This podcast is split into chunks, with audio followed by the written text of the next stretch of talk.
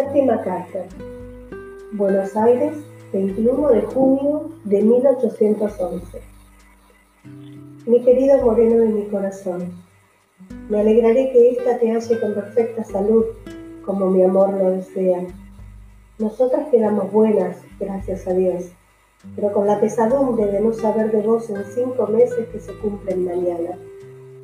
Ya puedes hacerte cargo como estaré sin saber de vos en tantos meses que cada uno me parece un año. Cada día te extraño más. Todas las noches sueño con vos. Ay, mi querido Moreno, cuántas veces sueño que te tengo abrazado, pero luego me despierto y me hallo sola en mi triste cama. La riego con mis lágrimas de verme sola. Y que no solo no te tengo a mi lado, sino que no sé si te volveré a ver. Quién sabe si mientras esta ausencia no nos moriremos alguno de los dos. Pero en caso de que llegue la hora, sea Dios mío a mí y no a mi moreno. Pero Dios no lo permita que muramos sin volvernos a ver. El 16 de este llegó un chasqui de Castelli, con oficio a la Junta, calentándoles las orejas por lo acaecido el 6 de abril, diciéndoles que en qué piensan que todos los cabildos de Perú han tenido a mal su proceder con los vocales porque conocían el verdadero de estos señores que les niegan la obediencia mientras no repongan en sus empleos a los descargados de ese día. El ejército está descontento con este gobierno si no se reforma y dicen que tienen firmada todos los jefes de la expedición una carta a Funes de Castelli, en que le dice las verdades y se la mostró a un amigo suyo llorando. El día que llegó el chasqui hubo un convite que les hicieron a los chilenos que han venido.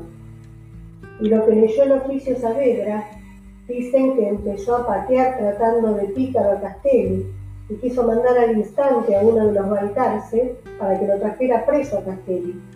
Pero Funes y Molina dicen que lo sosegaron diciendo que no es tiempo de atropellar, sino de pensarlo bien.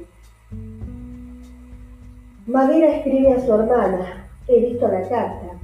Le dice que todo el Perú está descontento y por eso no vienen los diputados de Charcas, Potosí, Cochabamba, Oruro, Paz y demás pueblos. Que el ejército ha resuelto aniquilarse que obedecer a este gobierno. Balbastro y Diamonte escriben lo mismo y dicen que dice Viamonte en su carta que ha hecho un estrépito grande en el ejército que no ha podido contener a los, a los oficiales. El gobierno trata de que no se trasluzca esto y ha encargado al Tribunal de Vigilancia que ponga mucho cuidado en este asunto. Pero no lo sabe más que uno de cada casa y copias de la carta de madera que andan mucho en secreto. Acaba de entrar tu tío don Martín a darme una noticia favorable, aunque yo hubiera querido que viniera acompañada de carta. Pero como ha de ser, tendré paciencia y me contentaré por ahora con saber que estás bueno y cerca de tu destino.